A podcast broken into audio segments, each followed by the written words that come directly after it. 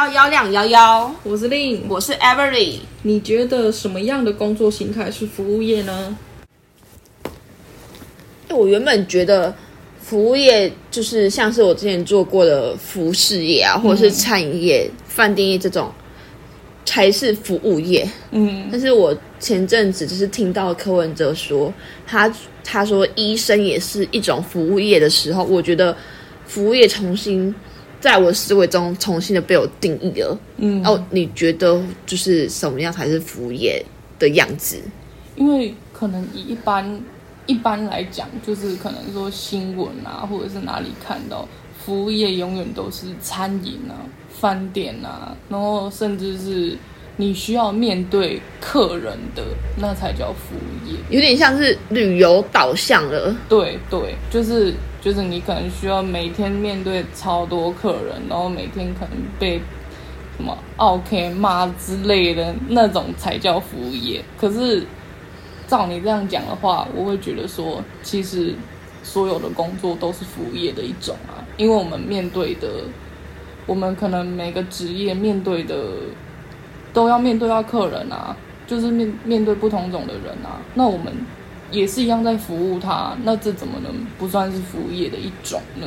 嗯嗯，对啊，因为我觉得我我对服务业就是重新的检视什么是服务业哈，我觉得我嗯我自己把它分为三个大方向。第一种是很需要专业性的，像是律师啊、嗯、医师啊、警察这种，它是真的非常专业，就是不是你随时都做得来的事情，可能要学很多年的这种。对对对，这种是第一个导向的服务业，没错。然后第二个导向的服务业就是你刚才说的比较传统型的，大家认知的服务业。嗯、对。然后第三种我，我我称之为重新被定义的服务业，嗯，就像是呃呃运动员啊，或者是电竞选手啊，或者甚至是嗯那个叫什么新闻主播啊、艺人啊这种，他们也是服务业。其实他们平常就是不不会像是传统服务业，每天都在呃可以说是应付客人的情况下，嗯，但是他们也是因为有了这些观众，有了这些粉丝。带来给他带来更多的利益跟好处，导致他越来越有名，越来越有钱。对对，所以他后来也是就是需要去服务到他的呃粉丝观众，对，来呃获取到他需要的利益。对，所以他是重新在我的眼里是重新被定义的那群人。对，但。其实之前我们还有提过，是说像是科技业的那种，呃、就是你是面对商品啊，对面对仪器呀、啊，这也是一种另类的服务业吧。就是你就算是每天面对可能电脑仪器各种商品是死的没有错，可是你可能要面对同事，你要面对上司，然后或者你有时候也是要面对你的厂商客户啊，这也是一种服务业的感觉，所以。我们的共同想法是觉得说，所有的工作其实都是服务业的一种。我觉得可以用一句话来总结，就是被称之为工作的工作都叫服务业。没错，对，就是这样。好的。你，那你之前有跟我提过说，你之前有在大学实习的时候有去饭店打工的经验，那那是什么样的经验？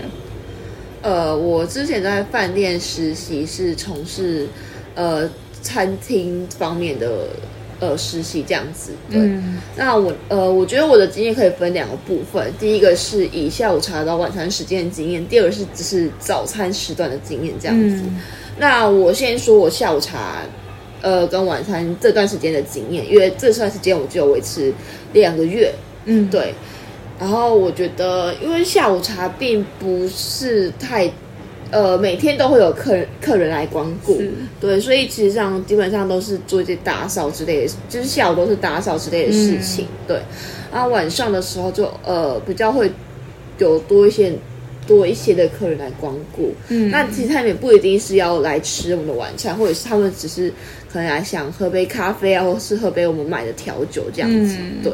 那我觉得，可是反正我觉得最好玩的经验是，就是我们会偶尔办一个，就是类似主题餐会，嗯，然后那些餐会都是就是呃，上司邀请来自不同产业的人来参加这个餐会，嗯，所以他们其实彼此都不认识对方。嗯，然后他们就是借由这个餐会，就是认识新的朋友，然后知道可能不同的产业到底在做什么。嗯，然后我们主要的工作就有点像是呃欧美的服务生，就是桌边服务的概念，所以我们要学一些欧美服务生的服务的方呃方式这样子。嗯，对对对。然后晚早上的部分呢，就是主要是比较赶，因为你只有半个小时的时间可以开餐。对，嗯，然后开完餐主要主要的话就是要看你今天站的位置是什么，就是我们主要是分，是呃，场控，嗯，然后跟一般就是收盘子那种服务的行为，嗯、跟控制出菜的速度，是。对，然后我主要都是做场控跟外面收盘子的人员为主，这样子，嗯、对。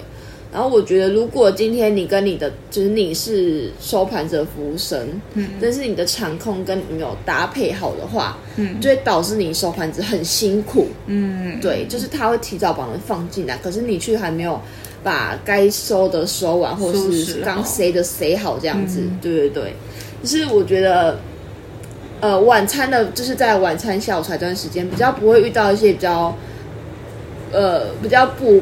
不好配合的同事，嗯，对，因为毕竟就是大家都要当餐呃桌边服务生嘛，嗯，但是在早餐的时段，就是会有比较遇到，可能俗话说的就是猪队友跟神队友的概念，嗯，可是我们年龄比较相近的这一群人，就是我们称之为我们这些神队友，嗯，就是只要是我们一起工作，那天工作速度会非常快，哦，而且会非常的愉快，嗯，对，然后客人的反应也会就是。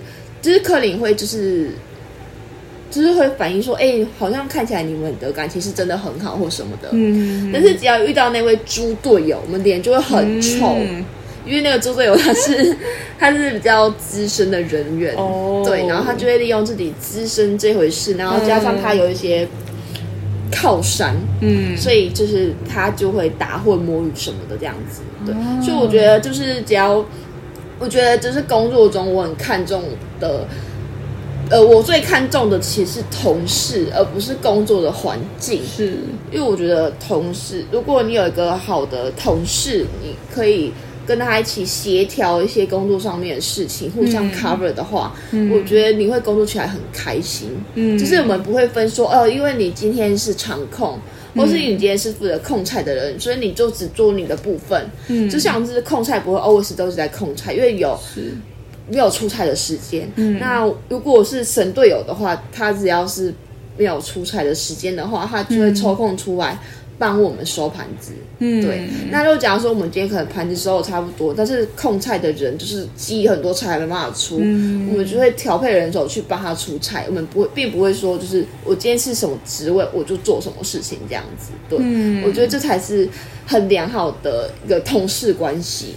了解。对啊，那我我我记得你实习去日本实习的时候也是做饭店服务业，那你有没有相关的经验？嗯。因为对比你之前的像你说的饭店的工作经验的话，我也大概讲一下我的那个了。因为我可能是分，我有分两间饭店，我就先讲第一间就好了。因为那是一间滑雪场的餐厅，所以我们工作通常是从早上九点到下午四五点左右。然后好像你九点进去的时候，你就要先开始在备菜、备中午的料啊那些的。然后整理好之后，你中午有一段用餐时间会超级繁忙，忙到你完全没办法停下来思考的那种。就是客人就一直来，然后你就一直做，一直做，一直做。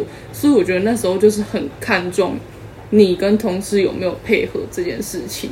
就是如果同事有配合好的话，你做起来会超级顺利。可是如果你的同事是没配合好的话，你的。餐点会整个会被 delay 掉，然后客人就会一直在那边等。所以说，就是像是因为我那边的同事很一大部分都是很老一辈的婆婆了，就真的是很可爱的一群婆婆。然后就是他们都已经互相互相一起工作很多年的那一种，所以他们做起来其实都很有默契。加上其实语言共同的问题啦，就是他们。语言通嘛，他们都是都超会讲日文的，所以当然会比我们更会沟通这件事情。然后我们有时候可能会干站在那边，不知道要干嘛，但可能久了之后，你会知道说他们要做什么，你也会比较找到自己的工作定位，然后可能到。繁忙的时间结束之后，你要开始去，可能你要负责帮忙去洗碗啊，然后备明天的料啊，然后之类的那些东西，然后，然后这是同事一部分嘛。然后至于工作环境的话，我不晓得你有没有体验到，因为我们同样可能都是在饭店的餐厅里面，然后我们在。不知道是处理厨余的方式有没有不一样？像我们一样都是要拿客人拿回的餐点嘛，然后他们的厨余是跟垃圾一起倒的，就等于说你是没有分开说厨余归厨余，垃圾归垃圾。然后你可能你洗碗的时候，整个碗槽里面全都是客人用过的厨余、垃圾之类的，然后你要在那边捞啊，然后在那边。可能你要握东西，你整个手都是油的，就算你戴手套，一样没有用，它一样会从手套渗进去。呃，了解，对，了解。对，我们我们的餐，哦，我们在收盘子到后方的时候，我们会先把厨余跟垃圾分个分在两个不同的垃圾桶。嗯，可是因为我们主要是外场服务人员，所以我们并不会洗到盘子，我们都是送到。专门洗盘子的同事手上，所以我们会把盘，我们会把所有的餐具分得开，就是盘子归盘子，碗归碗，杯子归杯子。所以这种呃，我觉得对他们来，呃，应该说对负责洗碗的来说，最重要是你要把刀子。叉子跟汤匙分开来放，嗯，因为刀子跟叉子是会刺伤人的。如果你没有分开来放，它洗得很快，他没有发现这个东西里面混到了一个锐利的东西，哦，可能会导致他受伤。是，对，所以这是我们在工作中会特别小心的一点。嗯，因为我们比较不一样，就是说可能我们那个职位，比如说过了尖峰时段嘛，然后可能没有那么忙了，他们会开始有些人会去分工说，说啊，好，那你先去洗碗。你先去收碗瓶、收碗盘，然后另外一部分继续在那边顾顾顾场，以防有客人来。然后那时候我们也是像是也会分刀叉啦，刀叉类就分一个桶的，而且他们是有洗碗机的，很长一条的那种洗碗机。然后你只要负责把碗盘可能稍微搓一下，搓一搓放进去，然后整个一一流线出来，你擦一擦那个碗盘就好了，你就可以又再拿去放，然后。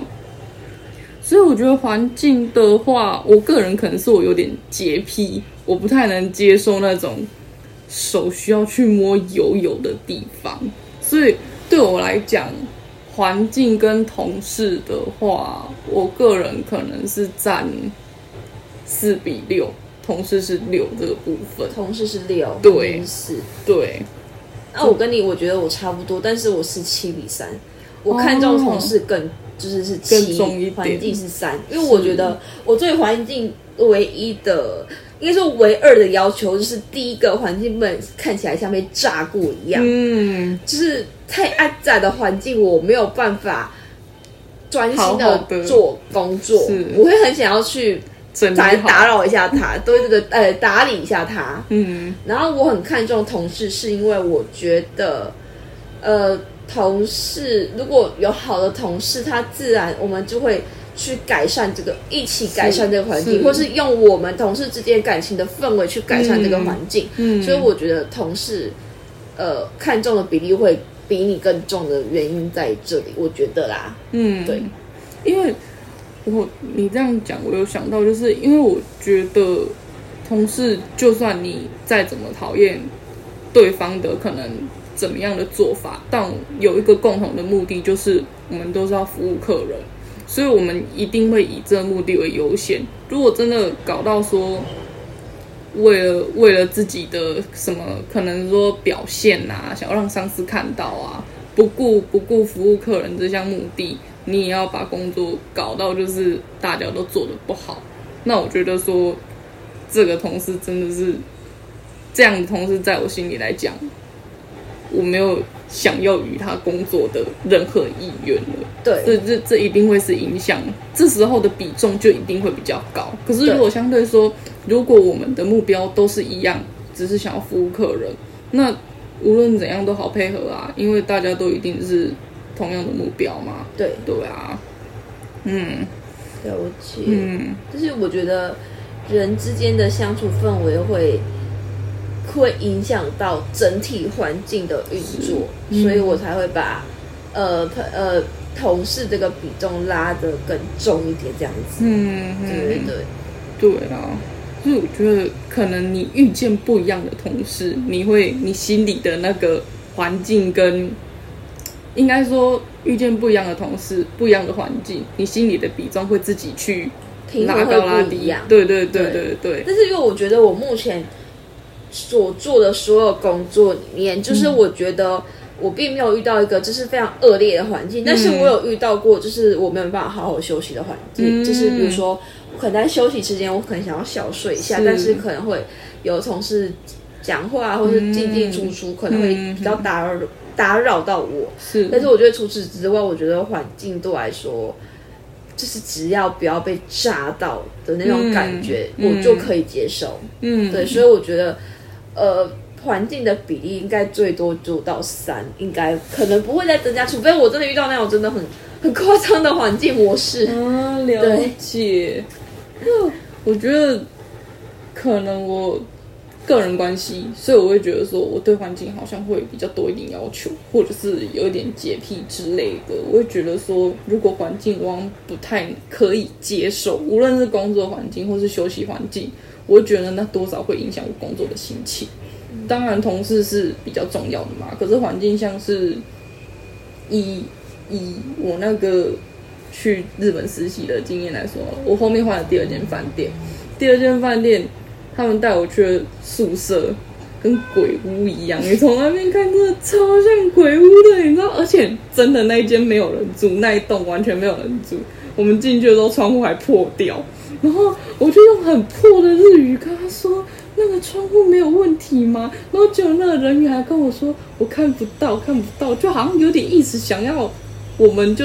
这样子住下去的这种感觉，那时候的感觉就很差了，就让我觉得说，既然住宿环境都这样，那还有工作还有必要继续做下去的这种感觉吗？然后，对，所以我觉得，或者是像是以工作环境来讲哈，卫生问题也是我很有点 care 的一个点，然后再加上休息环境，都是一个我很。在意的点，就可能说不够卫生啊，或者是像你刚刚说的，可能你没办法好好休息，或者你没有自己的一个空间，你可能必须要跟别人共用的话，对我来讲都是一个可以让我考虑的层地方，所以的确有可能它比例会拉高，这样。了解了。所以你会希望说，就是呃，如果你能。有呃，固定在某个地方休息，而不跟人家一直共用的话，会比较好，比较比较愿意去执行这份工作。对，而且是那个环境也要好，不要像你说被炸过一样。那我就 那那我就相信，我相信应该谁都没办法接受吧？因为觉得说应该这样讲，会觉得。公司给员工的环境好不好，也可以反映出他这份工作是不是一份好的缺。对对，这种感觉。但我觉得还是要看人嗯。的生活习惯，取决于这个环境会变成什么样。嗯、因为有些人就是，就算你再给他整理的再好。他，你隔天看到他一样还是被炸过的感觉，对，对，所以我觉得还是要看每个人他的生活习惯，就是他的生活小细节，嗯，才会决定说你的工作环境好不好，嗯，所以我觉得同事会是一个很很重要的的的参考值，因为如果这个同事他的生活习惯你跟你比较像，嗯，你们的。频率比较一样，嗯、你们不仅还呃可以成为好的同事，可以进而可以成为好的朋友。嗯，那你们可以一起把这个环境营造的更好，说不定可能呃呃公司没有给你很好的很优好，呃，应该说很优良的环境，或是很优渥的设备，嗯，但是因为你们的好感情，可以直接就是让氛围变得很好，直接把整体的品质拉得更高，对。对，所以我觉得。如果其实这样的情况下，其实客人更会买单，那你可能更有机会可以拿到更不错的待遇，或是之类的结果这样子。嗯，所以我觉得好的，我觉得好的同事就等于是遇到很好的朋友。嗯嗯，对，所以我们可以一起提升彼此的、哦、工作品质，对，或是生活品质之类的这样子。嗯，对对对，没错哎，因为像像我也是有碰过，就是有同事真的就是他。就是不会整理，他就是他就是放了之后，就是想要把环境环境放烂这种感觉，就是他可能只顾自己的工作，但他没有顾到下一个人，这样子，然后所以就是同事当然会比环境还要重要，也是一环嘛。就是如果跟他们相处的好的话，但那照这样来说，讲到同事的话，你有没有碰过像是？天使同事，或者是恶魔，就是我刚才说的、那个、的那一种，就像我刚才说的猪队友跟神队友。因为我那个猪队友猪到什么程度呢？就是周末的时候会是饭店最忙最忙的时候嘛。嗯，但是他前天去跟人家泡趴，隔天说请病假，没有办法来上班，哦、而且还是我们的主管打电话问他，他才跟我们说的。但是其实大家都心知肚明，他是跑趴，没有办法来上班。天哪！对，但是因为他有一个靠山，嗯，所以连我们的主管都没有办法拿他怎么样。哇！所以就会觉得很不想要跟他一起上班，嗯、对，因为他会放，一定是放烂。嗯，而且你也没办法拿他怎样。对对耶，那。而且我是有碰到说，这是这是我在台湾的工作了，而且是物流物流业。然后我是有碰到说，他表面上都跟你相处的很好啊，都跟你笑笑的啊，聊得很开心啊，然后就背地里面是捅你一刀的那种。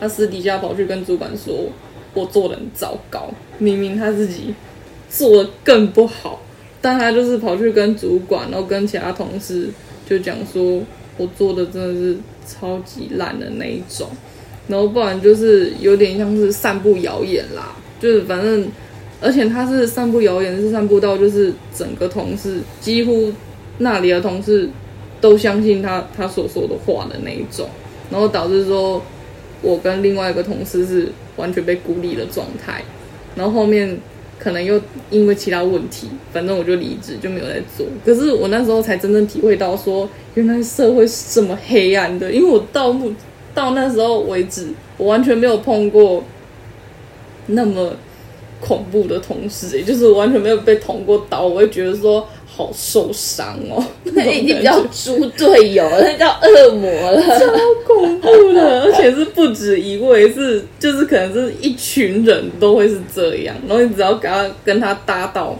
跟他搭到一起工作，你会觉得你那一天你我都完全不想上班了。我就觉得说，我好想直接走人。可是你为了钱又没办法，这种感觉。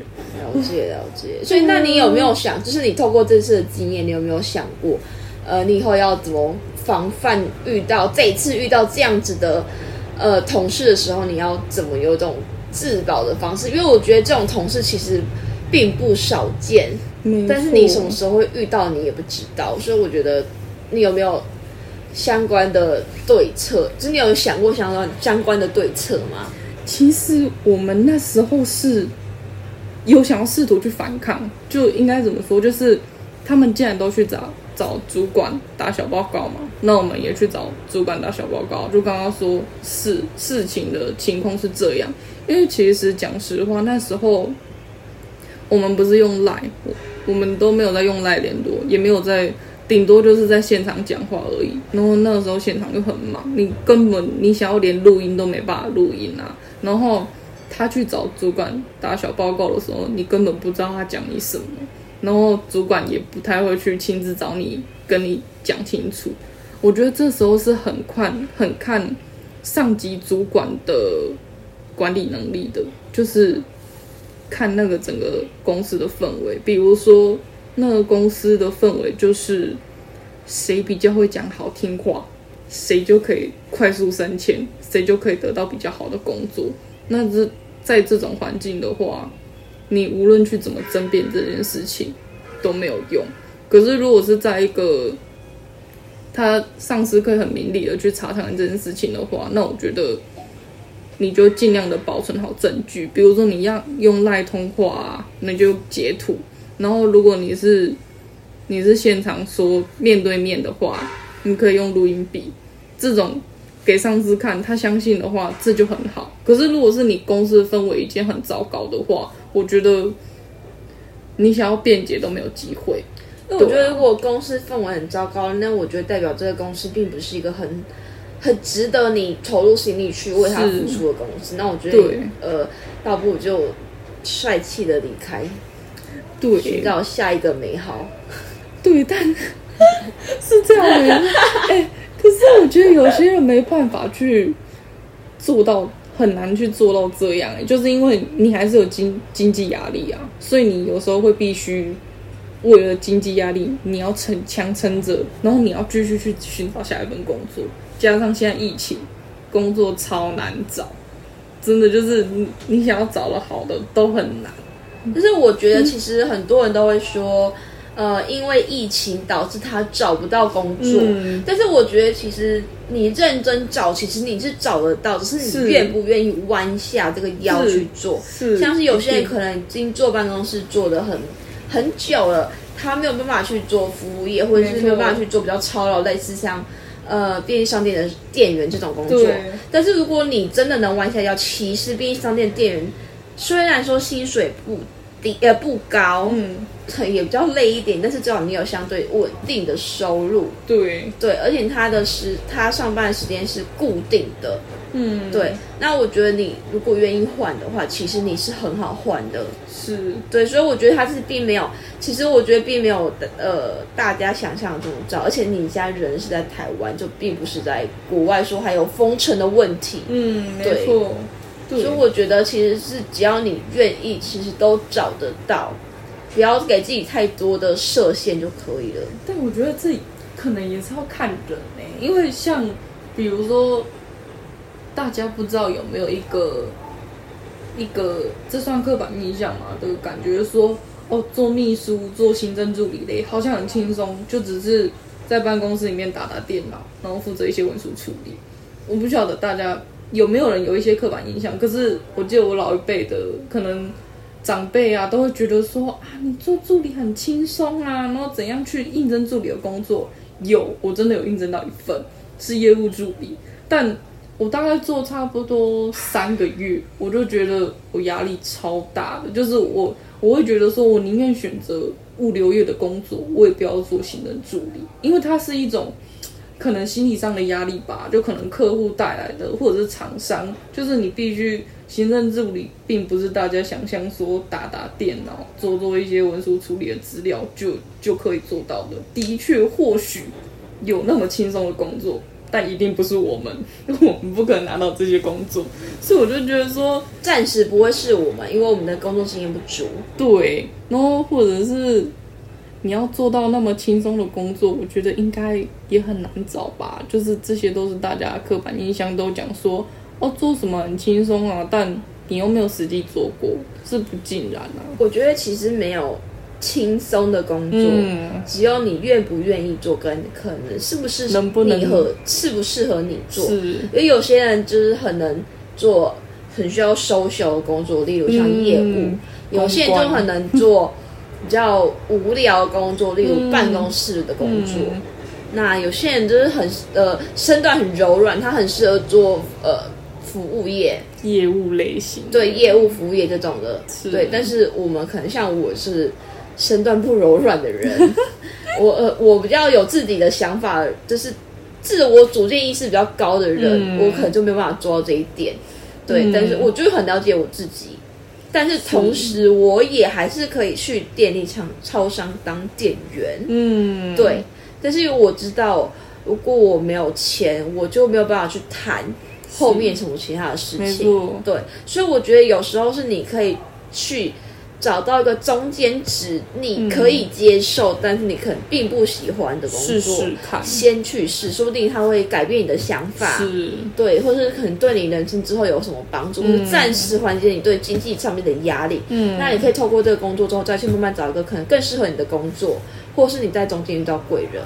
哦，对啊，就是你工作总得要试试看，你才会觉得说适不适合自己，可能。可能以前像有有些老人家，就可能老一辈长辈都会觉得说啊，你找到工作你就安稳坐下来啊，就是如果那份工作是个安稳的，你就坐下来。但或许到我们这辈想法就不见得是这样。我会觉得说，你想要试试看就去试啊，不管你几岁，你想要试试看就去试试看。又就是不一定要你要做到安稳嘛，你想试就试试看，就是这或许会成为你。人生中的一个机会或者是经验，帮助你的人生会更加顺利。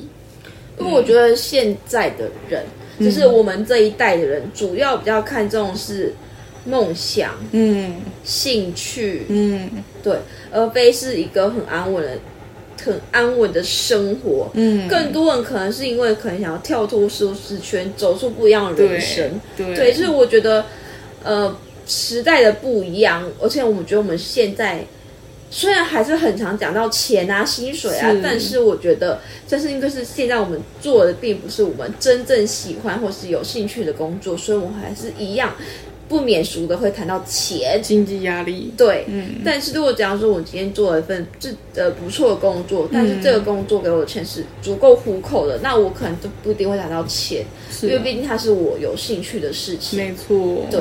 所以我觉得现在的人并不会只看我得到了多少，嗯，而是我能有呃输出多少的热情对待这份工作为主。没错，没错，对，这是世代的转换，嗯，对，就是不一样的地方，会对工作有不一样的看法了。对，没错，工作不再只是工作或是赚钱糊口的一个媒介，而是大家。